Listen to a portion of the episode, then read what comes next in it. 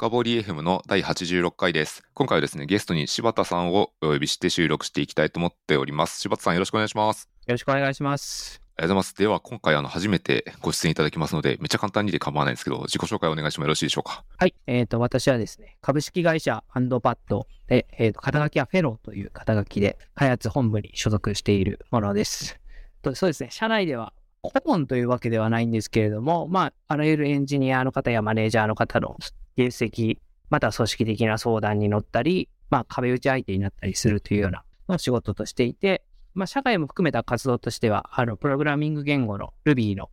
開発者として、これも業務で開発をしているものとなります。よろしくお願いします。よろしくお願いします。ありがとうございます。フェローって、なんかあんまり聞かない役職なんですけど、どっから来たんですか？これって雑談ですけど。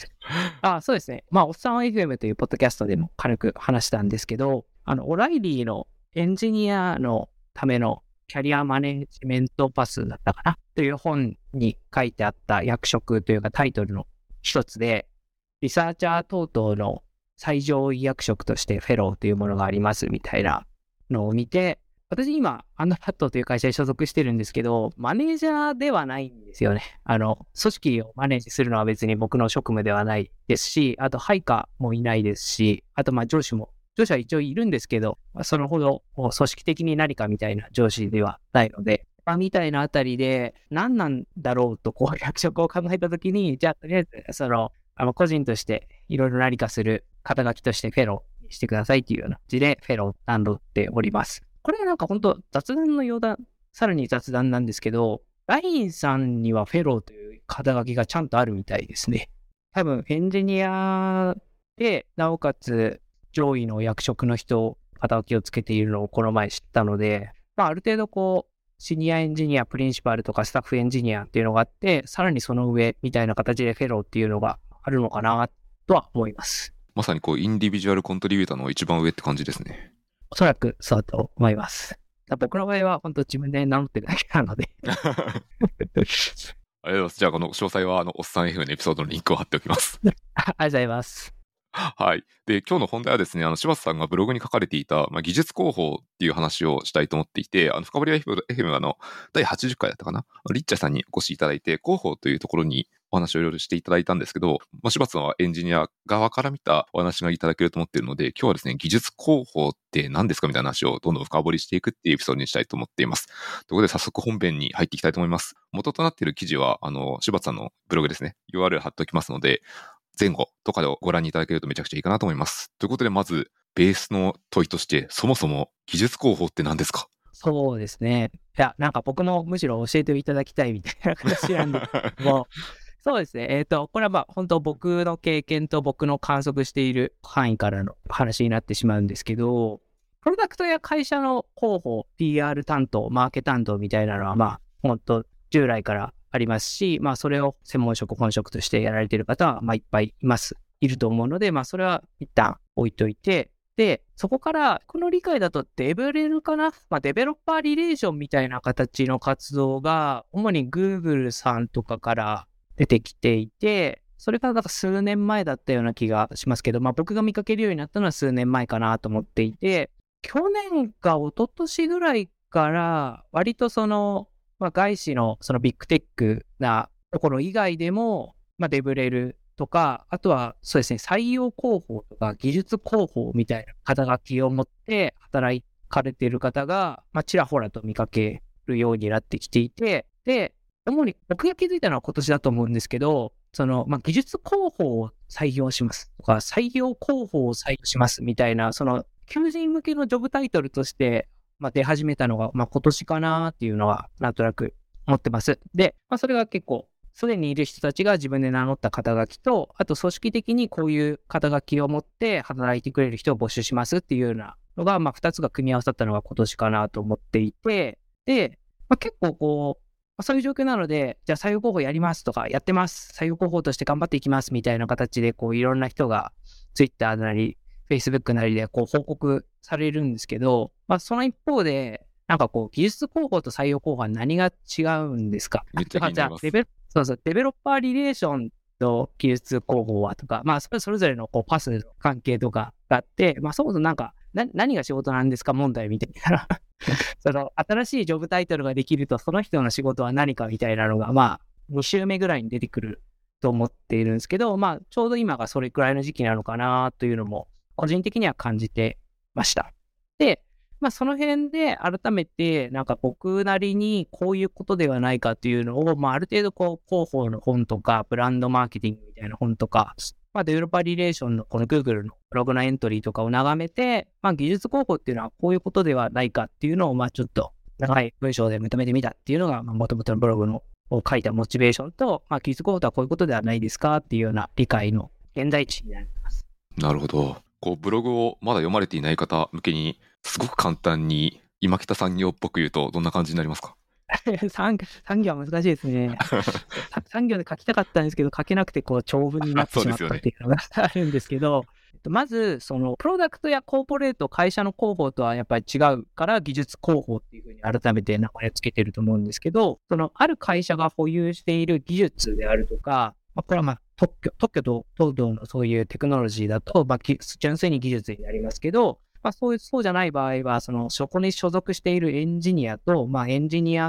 の集合の組織が保有している文化になると思いますけど、まあ、そういった技術組織があって、で、その技術組織が外に伝えたいブランドがあります。ブランディング、ブランディングを位置づけたいとして、ブランディングをこう作っていきたいと。で、それを外に伝えて、ブランドを確立するというのが、えっ、ー、と、まあ、技術広報の人の仕事かなと思います。なるほど。このブランドを確立するっていうのは、これどういうリスタが会社にとってあるんですか？えっとですね、これじゃ多分おおそらく後でまた別の話をすると思うんですけど、一旦今の時点ではそのブランドはですね、その福利であるというふうに僕は理解していて、ブランドを一旦構築してそれを維持するようにすると、こう何もしなくても何かしらそれを保有している組織なり、人々の集まりに利益をもたらすっていうのが、まあ、ブランドであると思っています。でまあ、例えば、コカ・コーラを飲むと、こうなんか爽快感感じるっぽいとか、コカ・コーラのロゴを見ただけで、こうなんかすっきりした気持ちになりそうとか、まあ、それは明らかにブランドの威力だっていて、まあ、例えばアクエリアスとかポカリセットとかも、まあ、似たようなものだと思いますし、まあ、特にジュエリーなりファッションで言うと、まあ、ブルガリーとかエルメスとかのロゴやショーウィンドウを見ると、もうなんか高級感を感じる。高そうとか、まあ、リッチみたいなものを感じるっていうのは、もうまさにブランドがあって、もうそのブランドの構築に成功した事例であると。あとはですね、その、まあ、いいことだけではなくて逆の方向もあるんですよね。まあ、具体的な名称はありませんけど、まあ、例えば、とある何かしらのチェーン店は良くない経験をした人にとっては、もうなんかあそこのチェーン店は、まあなんか別のお店でもなんか嫌な気持ちになるから、行くのやめとこう感じになるとか、まあそこの製品は1ヶ月ぐらいで壊れるから、なんか新製品って言っても買うのやめとこうみたいな感じで、こう、ブランドはいいことだけではなくて、そのブランドの構築に失敗すると、その何をやっても、いいものを作っても、いいものだっていうふうに伝わらずに、こう、ユーザーに訴求されないと。まあ、みたいなものがあるので、まあ、なかなか難しいんですが、その難しさを乗り越えて構築に成功すると、何もしてないんだけれども、いいものだ。まあ、プラス、自分たちがやりたいことにプラスのメリットを人々が勝手に行動してくれるとか、あとはまあ普通にマーケティングであるとか、人材採用とか、まあ、新製品の発表すると、それがさらに相乗効果で効果を広げることができるというようなものがまあブランドかなと思っていて、まあそれを特に技術面であるとか、プロダクトであるとか、組織技術組織に特化して、ま何かしらの活動をしていくのが技術方法かなと思う。例えば、さっきのあの、コカ・コーラとか、あとはそのエルメスみたいな、いわゆるコンシューマー向けのブランドのイメージって結構わかりやすいんですけど、一方で、技術組織とか技術面、プロダクトとかの、それに対するブランドって、どういうものが上がってくるんですかね？ここちょっと具体化して聞きたいなと思っていて、技術組織のブランドとかってどういうものになるんでしょう？これはですね、全然、なんか僕も組み立て途中とかなんですけど、僕が感じる技術組織のブランディング、ブランドみたいな部分で言うと、まあ、メルカリさんとかは、その技術に限らずみたいな部分もあると思うんですけど、メルカリといえばゴーボルボみたいな。うん、確かに3つあるうちのそれだけすごくみんな覚えてますね。そう、な、中の人じゃないんだけど、もうなんかみんな言ってるみたいな。とか、あとまあ僕はなんか、社内とかで、いや、ゴールドに行こうよみたいなもうメルカリでも、メルカリの人でもないのに、こう、勝手に もう大胆にやってこいよ、みたいなことでも使うときに、こう、ゴールドでいこう、みたいな。するくらいには、まあ、メルカリさんのあの、ミッションバリュー、今日はすごい成功しているなと思いますし、あとはまあ、Google とか、Apple とか、Amazon とかにも、まあ、それぞれの会社の技術ブランドはこういう感じかなっていうような印象があって、彼ら彼女らが意識してやっているのかやってないのか、ちょっと測りかねますけど、まあ結果としてなんかそういう技術領域の得意な部分、得意じゃない部分っていうのが、まあ、外の人たち、エンジニア、デザイナーには、まあ受け取られるようなものになっちゃってるのかなと思います。なるほど。特にこれあれですね、プロダクトとかを複数持ってる会社だったりすると、プロダクト間で共通しているような特性とかがあったら、まさにそれがブランドイメージとして浮き出てきそうですね。あ、そう思いますね。特にあの、まあ、昨今はある一点突破でこうスタ、特にスタートアップとかが、まず1個のプロダクトを成功させて、で、そこでユーザーベースを確保して、で、まあ、そこからマルチプロダクトに展開して、マスを埋めていくっていうようなのが割と王道のスタイルになっているんで、例えばメルカリさんとかがメルカリっていう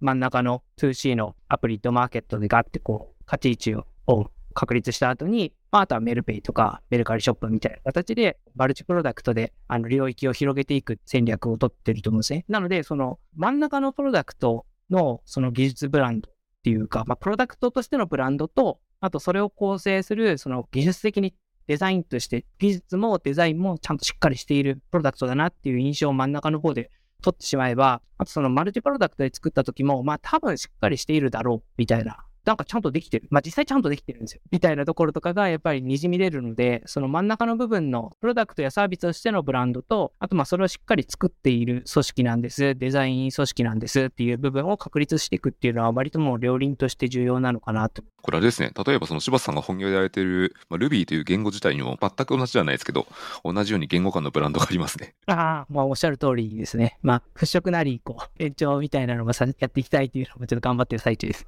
ありがとうございます。じゃあまたちょっと本題に戻りつつ、そもそも技術広報とはっていう質問をさせていただいて、その後にこうブランドとはみたいなところを、ブランドの確率とはっていう話をしたんですけども、こう結構技術広報だんだん増えていて、増えている背景ってやっぱり採用大変問題があるんですか？どういう背景があるんでしょう？そうですね。おっしゃる通りで、その、やはり割と出発点はどこの会社さんも採用、エンジニアの採用をしっかりしたいっていう部分が割と最初のゴールというか、設置する目論見目的として置いているのが多いのかなと思いますね。あその求人票を見ても、そのまあ、技術広報とか採用広報とかありますけど、結局中に書いてあるゴールとしては、やはり採用を達成するみたいなのが多くて、まあエンジニアを採用しますっていう時に、もうこれは僕の個人的な感覚ですけど、もう報酬で争う部分はもう当たり前というか、何百万とか、まあ何千万みたいな、何千万っていう次、1000万何本みたいな数字の基準はもう割とどこの会社さんも限界、限界というか大体もうそこをスタート地点に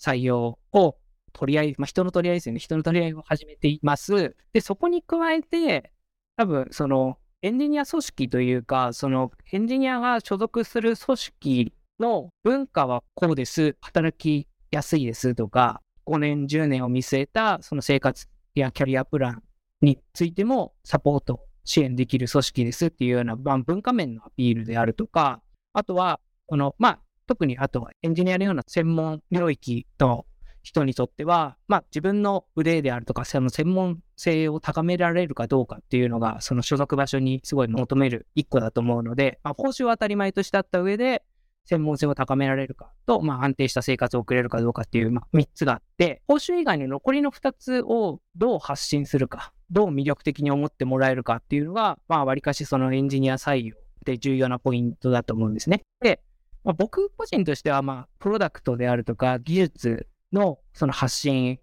の方も、まあ、目を向けてもらいたいなと思って、あの、プログラムの長文を書いたんですけれども、先立つものとしてまず採用しないと、そのプロダクトやサービスの成功っていうのはないというふうな、まあ、前提に置いたとしたら、まあ、その採用するために、その文化や組織をちゃんと外に発信しなくちゃいけなくて、で、まあ、その文化や組織を発信するためには、割と技術広報、採用広報っていうような、まあ、タイトルで、手間ではわりかし難しいんですよね。そういうブランド構築とか、外への情報発信。なので、まあそういった形で、それを専業としてやる方の採用が、まあ最近は増えているのではないかというのが、まあ僕の分析になってますね。もう一回聞いてみたいんですけど、片手までは難しいとおっしゃられていて、これ難しさの余裕としてやることがいっぱいあるからっていうところですか？そうですね。やることいっぱいありますね。す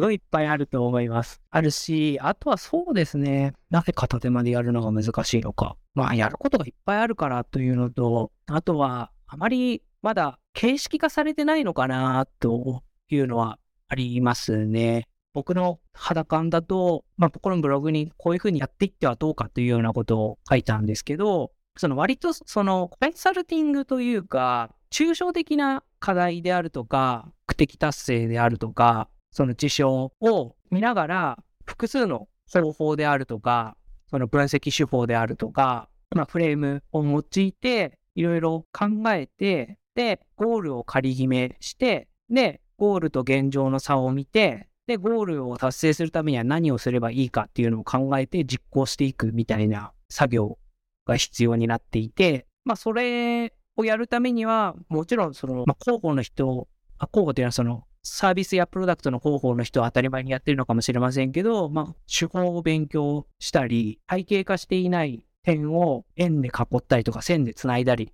みたいな分析を自分でして、で、現状の形作りをするみたいな部分を繰り返さなくちゃいけないので、表現が適切かどうかはちょっとあれですけど、これを作りましょうっていうのがあって、テストコードを書いて、そのプロダクトのコードを書いて、テストが通りました。で、QA を通りました。リリースみたいな感じではないんですよね。そのまずゴールを自分で考えて決めなくちゃいけないし、そのゴールと現在地点を見つけなきゃいけないし、で、そこをあとはゴールにどうすれば走っていけるのかみたいなのも考えてやっていかなきゃいけないっていうので、その組織がないから、その担当者の人が全部それを今考えて、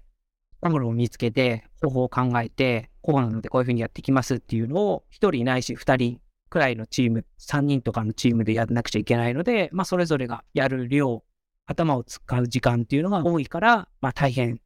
かなっていうのが現状ですかね。まあ、そ大きい会社さんだと、もう本当やっぱそういうチームとかでもチームプレイやってると思うので、何人、10人とかはいない気がしますけど、まあ5、6人くらいのチームで戦略を考える人、あとも戦略に基づいた戦術であるとか実行する手段を考えて、まとそれを着実に実行して、あ、結果が出ました。数字はこうでした。じゃあ次はこれをしましょうみたいな感じで、まあ分担してそれぞれの作業をやっていくっていうところだと、まあもうちょっと考える余地が減るので、やることに集中できるのかもしれませんけど、まあ、立ち上げ時期とか、とりあえず、まずは1000人で置いて、2人でやっていきましょうみたいな組織だと、その担当の方が今話していることを全て考えて実行していかなきゃいけないので、まあちょっと大変なのかな。かなり抽象的なところと、その実行に向かうようなエグゼキューションも全部自分でやらないとすると、まあ時間もめちゃくちゃ限られている中で、例えばこう採用広報とか技術広報で言ってやっぱマーケティングっぽいファネルとかを脳内に思い浮かべて課題をやっつけていくと思うんですけど、全部のところにきっとおそらく何らかの課題があるので、優先度つけてやっていくってなると、まあ、体が足りないなっていうのは、なんとなくわかるところがありますね。そうなんですよね。自分が5人欲しいみたいなやつです。まさに、まさにまさに。片手までの難しさがなんとなく分かってきました。だからこそ、いや、これ片手間じゃ無理だから人をこう採用ポジションとして確立して人を集めてこようっていうふうに今各社思ってるってところですね。これって多分聞いてる人であんまり聞いたことない人は興味持つと思うんですけど、広報とスキルセットって何が違うんですかって思われると思うんですよね。な何が違うんでしょうね。いい質問というか。確かにそうだと思うんですけど、これ、えっと、組織的な面と、その担当者個々の、その保有するスキル、技術、能力の面で2つで分けざるを得ないというか、現状が分かれているっていうのは、なんか僕の見え方があって、で、組織的な面で言うと、プロダクトやサービスの広報の方も、今話したように、めちゃくちゃ多分忙しいと思うんですよね。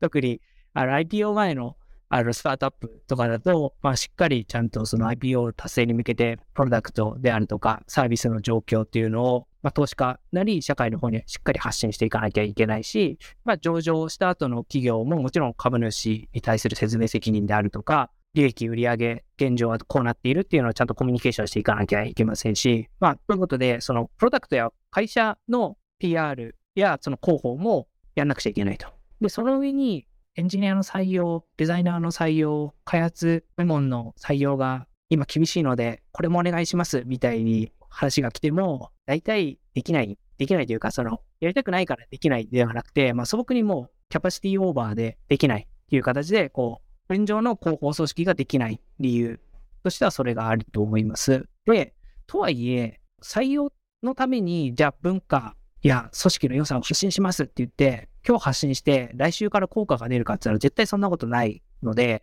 その、今やるのに遅いことはないっていうのが、まずそのブランドであったり、広報の仕事だと思うんですよね。なので、まあ、例えば半年後に効果が出ればすごい儲けものぐらいなタイプスパンだと思うので、じゃあそのエンジニアなり、その開発の舞台の採用をやりたい人たちにとっては、まあ、今すぐでもやりたいわけですよね。なので、僕の見えてる範囲だと、やっぱり技術部門であるとか、開発部門であるとか、まあ、あとはもうその人材採用部門、HR 等々で、その技術広報であるとか、まあ、これデザイン広報とかけてもいいかもしれませんけど、まあ、そういった専門職、開発職の広報担当を会社の広報とは別に置いているのが、まあ、結構散見されるのかなと思います。で、続いて、求められる能力もやっぱりちょっとプロダクトとの広報とはちょっと違うと思っていて、広報なので、間違ったことを言ってはいけないのと、あと、受け手側の人たちがマスではなくて、やっぱり専門職の人たちが募集団しているんですよね。なので、まあエンジニアというか、まあ専門職って言った方がいいですね。まあ専門職の場合、やっぱり間違いがないかっていうこととか、あとは、まあ、抽象的な内容なのか具体的な内容なのかみたいな部分も、やはりちょっと重視しますし、そのコミュニケーションを取るときに、プロダクトマーケの広報手段をそのまま持ってってしまうと、これちょっと危ういやり方なんじゃないかな、みたいなのを、Twitter とか Facebook を眺めてるとたまに見かけていて、まあ、例えばそうですね、その、この前見たのは、とあるその技術系のカンファレンスかイベントのツイッターアカウントが、ハッシュタグ使った人に全部にメンションを送ってるみたいなのが。全員にですか？なるほど。このイベントいかがですか？みたいな感じでこう、メンション送ってて、ああ、これは嫌がられるパターンだな、みたいな。まあ、ちょっとそれがなんか、プロダクトの場合においても嫌がられるのかもしれませんけど、まあ、例えばプロダクトって、なんか自分が好きなジュースとか、自分が好きなおもちゃとかのアカウントが自分に対して、このドリンク美味しかったですか感想よろしくお願いしますみたいなメールを送ってきても、ああ、なんか、そうなんだな、ぐらいにしか思いませんけど、なんかどこかのこう、技術広報アカウント、技術領域のオフィシャルアカウントが、サミダリ式に自分に対し、自分も含めたいろんな人にメンション送ってると、あ、この技術スタック大丈夫なのかな？みたいなこう気持ちになってしまうっていう、まあ、そこの差があると思うので、やはりなかなかこう、メッセージを届ける募集団がこういう人たちの集まりなので、こういう行動は好まれるし、こういう行動はちょっと距離を置かれるっていうような理解であるとか、あとはその技術的に正しいとか、正しくないとか、抽象的である、具体的であるみたいな、そのメッセージのボリュームの上げ下げみたいなものをやっぱり理解をする、理解をして、それが実行できるっていうのが、その芸術広報に求められる能力だなと個人的に思ってます。で、なので、その技術広報やりましたとか、採用広報始めましたみたいな人が、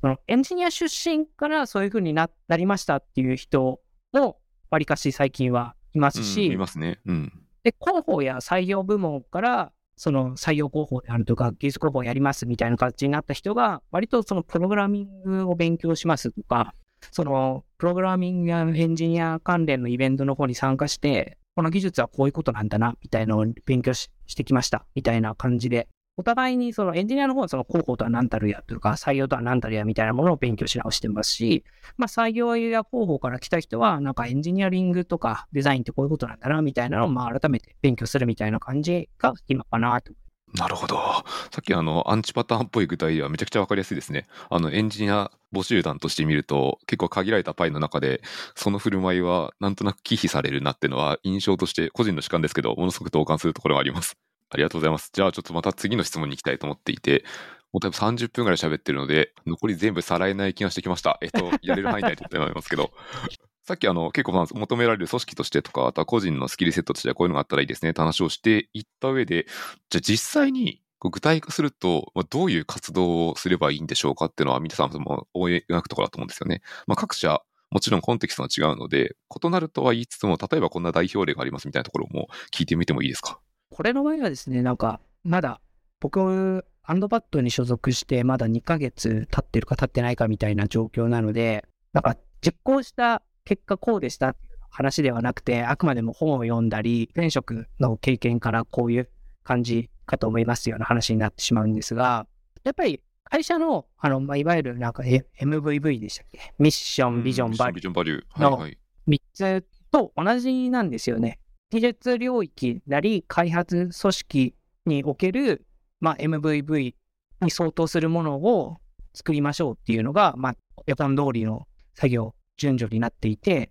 で、開発組織が持つミッションは何か、プロダクトを作ることだとか、まあ、そういう話だと思うんですけど、まあ、まあ、何かしらそれぞれのその組織なりで、ミッションは何ですかビジョンは何ですか自分たちのバリューは何ですかっていうのをまあ決めましょうと。で、その3つを作った上で、じゃあそれを、えっ、と、まあ、外に発信して、自分たちのミッションはこういうことなんですっていうのを、まあ、繰り返し繰り返しこう伝えていくわけですよね。で、言わなくても、まあ、それこそさっきのメルカリさんの話のように、まあ、メルカリといえばゴーボールドだから、みたいな。ところになれば、まあ、ある程度の技術候補としての作業は達成になっているわけですが、まあ、そこに至るまでにはですね、僕の理解だと、その外に発信する前に、まず、社内でそうなってるのっていうのを確認するステップを踏んだ方がいいと、個人的に思ってまして、まあ、よくこう、まあ、ブログではすごい適当になんかかっこいい組織にするみたいなことを置いたりしましたけど、まあ、例えばテストをしっかり書いて、かっちり不具合を出さない開発組織にするみたいな、まあ、ミッションとかビジョンとか、それによって持たされるバリューとかを決めて、まあ、外に発信するというような例があったとして、じゃあ、そもそもテスト書いてるか、自分たちは、みたいな部分は、まあ、テストを書いてますと。じゃあ、テストを書いてるけど、じゃあ、ユーザーにリリースした後の不具合なり、リグレッションみたいな、まあ、手戻りみたいな部分は、ちゃんとケアできているのかと。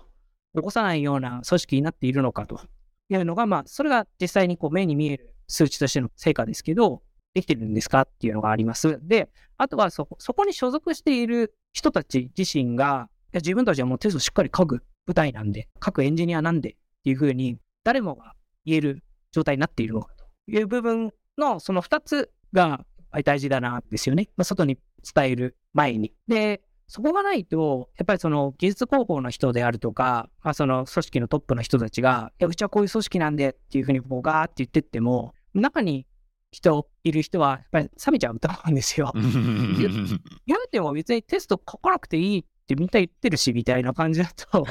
もういっぱい出してきたしと思いますよね。そうそうそう。で、どこかからやっぱりそこがほころびとして出、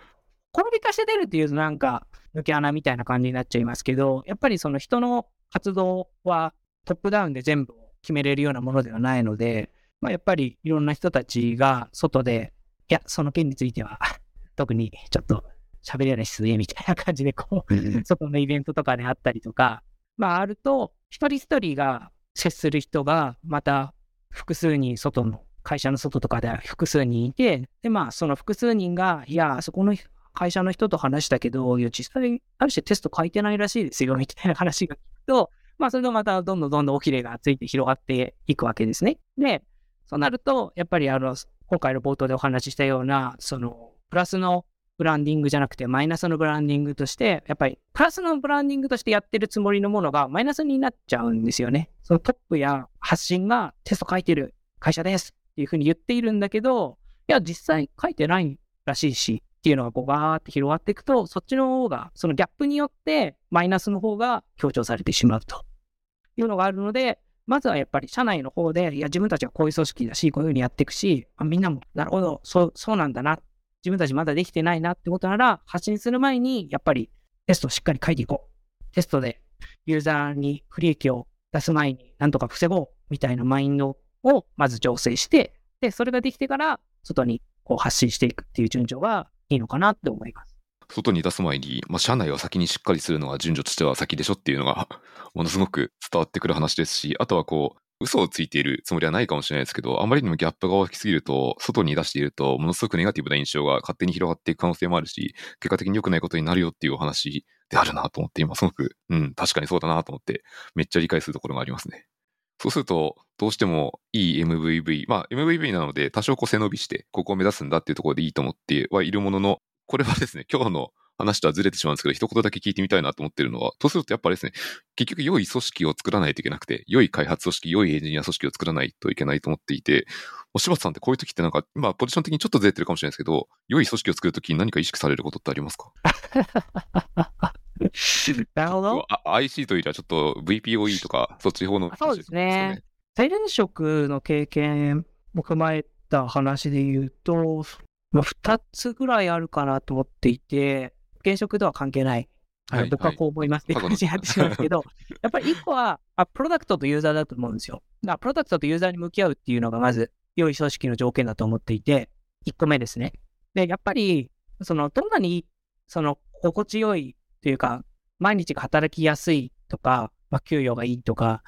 あの時間がフレキシブルであるとか、まあそういう組織であったとしても、そのプロダクトとユーザーに向き合ってないというか、まあそれは結果として売れてないと。ユーザー数が減ってるとか、そういう話だと思うんですけど、まあそういう組織の場合は、やっぱりなんか、どこかで、事故というかどどこかで何かが壊れ始めるのが、なんか個人的な経験としてある、あるんですね。なので、組織とか人を良くする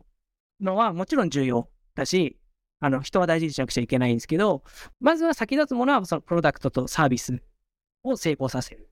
成功させるために、まず、ユーザーを満足させるし、ユーザーにお金払っていただけるようなものを作るし、まあ、それなりに社会に、まあ、社会にとっていいものを作るというようなもミッションだとしたら、社会にとっていいものを作るっていうことを、まずは向き合うっていうのが1個目に大事なことだと。泥臭い話をすると、結局売り上げが減るとお金が減るので、お金が減ると人をカットするか給与を減らさなくちゃいけなくて、まあ人や給与を減らしたりすると、やっぱそのある人がやってたことを他の人がやらなくちゃいけないから、労働時間が増えるみたいな、まあ、スパイラルが始まるわけですね。うん、なんで、あの殺伐しますね。そうですね。なので、まずは、とにかく、プロダクトとサービスを成功させる。で、プロダクトとサービスを成功させて、お金がある程度あると、大体なんかうまくいくんですよ。売り上げは、売り上げは全てを癒してますね。いや、本当そう、そうだと思います。なんか、まあ、言っても、売り上げあるからいっか、みたいな感じに、こう、あの、気持ちも楽になると思うんですよ。っていうのがありますと。で、それもちょっとなんかハード面なんですけど、ソフトな面としては、繰り返し言ってる、まあ、人を大事にしましょうっていう部分で、もちろん人は大事にするんですけど、個々の人にその求めたり、こういう感じでいきましょうっていう部分で重視してたのは、やっぱりなんか素直さかなって思います。これはなんか、上から下へみたいな話じゃなくて、全員だと思うんですけど、わからなかった時に、わからないっていうとか 確か M3, M3 さんのテックブログで、なんかとにかくわからないというみたいな話が確かあったと思っていて、なんかすごいいいなと思うんですけど、下の人も上の人も、いや、全然わかんなかった。どういうこと？みたいな話でこう聞くとか、そのマネージャーの人は、今の話わかんなかったまあ分かんなかったんで、もう一回説明しろみたいな話だったらなんかむちゃくちゃな話なんですけど、それの重要性が分からなかったんだけど、こういうこと？みたいに聞くとか、まあやっぱりなんか分からないのに分かったふりをするとか、っていうのがなんか結構組織で絶対最悪なパターンだと思ってるんで、そういう部分での自分がダメであっても、ダメに思われたくないなっていうのを捨てて、ちゃんと素直に聞くとか、証明するっていうことがまあ大事だと思いますし、あとは、や、テスト書いた方がいいよって言われたら、そっか、テスト書いた方がいいんだって思ってテストを書くとか、まあ、みたいな。結構、これはちょっとまた話もそれちゃうんですけど、なんか、成長のカーブが鈍い人ほど素直じゃないっていうのが経験則であって、その、ログ読んだ方がいいよとか、いや、ちゃんと公式ドキュメントを読んだ方がいいよってアドバイスしてるんだけど、それをしないみたいな人は、割といつまで経っても同じことやってるなみたいな観測をしている経験があって、で、ある時点では、なんか、いや、もうなんか全然、なんか一個の機能を作るのにすごい時間かかってるなみたいな人でも、いや、なんかドキュメント調べた方がいいよとか、ちゃんとログに書いてあること読んだ方がいいよとか、なんかログを出しているところのコードを読んで、なんでそのエラーが起きたか調べたみたいな話をしたら、いや、調べてきますって言って、まあ、ちゃんと調べて、こういうことあったんだなって理解してまとめるとか、あとなんなら日報を書いた方がいいよ。マネージャーの人が何やってるかわかんないらしいから、なんかもうちょっとタイムスでやってることを報告した方がいいんじゃないとかって言って、あなるほど、わかりましたって。素朴にやる人は、割と成長のカーブがぐんぐんいい角度になっていくなっていうのは経験則にあるので、まあ、アドバイスを素直にアドバイスとして受け入れる。まあこれ今のはなんか初学者向けの話しちゃいましたけど、これはなんかマネージャーとかも同じだと思うんですよね。なんか今の言い方きついです。時に、あ、きつかったんだなって思って、なるほど。じゃあちょっと言い方工夫するわ、みたいな話をするとか、まあみたいなこう素直に人のアドバイスを受け入れるとか、まああとはさらにどんどん話が広がっちゃいますけど、言ってる以上の邪推をしないとか、いや、なんかあの人がこう言うということは、実はこういう、なんか裏の考えがあってこうしているのか、みたいなことを考え出すと、ハマってしまうので、何も考えないで、素朴な気持ちでこう言ったっていうのを、まあ素朴な気持ちでそれを理解するっていうような態度とか、まあなんかそういうのが大事なのかなと思います。なるほど。いや、これなんか、小学者に限らず、本当マネージャー以上というか、ある程度の一定年齢以上でもめちゃくちゃハマる気がしていて、まあ、年齢を経てくると、だんだんそもそもまず言われるアドバイスをもらえる回数も減ってきますし、で、かつ、素直じゃない状態でアドバイスもらってるということ聞かないので、多分、また次アドバイスしてくれなくなっちゃうと思うんですよね。しても聞かないんだったら、まあ、いっかみたいな感じ。なので、素直であるっていうのは、もうずっと必要であり、まあ、素晴らしい特性だなというか、まあ、常にそうありたいなっていうものですね。僕もそうありたいですね。これなんかすごい面白くて、さっきのあの技術広報との良い組織を作るってところにすごくつながっていて、あの、ギャップがありすぎると結局負の結果が回ってくるよって話があったと思うんですけど、素直でちゃんと正直に話していたら、これ回ってこないので、組織としても素直であるっていうのは重要なんだろうなっていうのは、今日抽象化して僕が思ってるところでしたね。ありがとうございます。はい、すいません。時間的にですね、僕のポッドキャスト大体これぐらいで締めに行きたいんですけど、どうしても、どうしても気になるキーワードが一個あって、はい。ブログにブランディングモンスターっていう、明らかにこうなんだこのカタカナ語はっていうところがあって ブランディングモンスターとはっていうのを聞いて終わりだと思うんですけど、ここれは何者ですか？はい、ありがとうございます。これはですね、ご本人に許可を取らないで僕が勝手に言ってることなので、ね、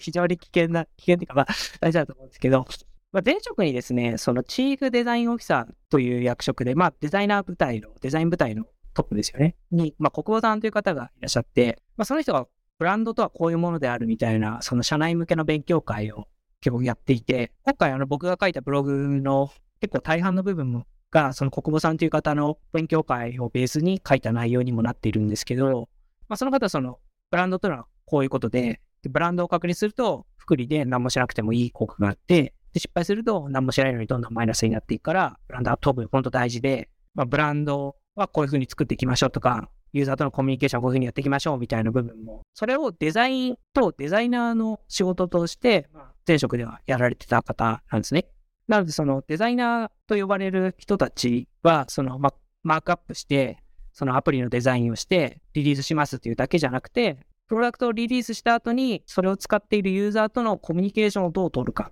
であるとか、その作ったプロダクトをどういうふうにユーザーに伝えると、良いブランディング活動になるのか、みたいな部分までストップに入れて、まあいろいろ活動していくっていうのが、まあ背景にあって、で、なので、プロダクトを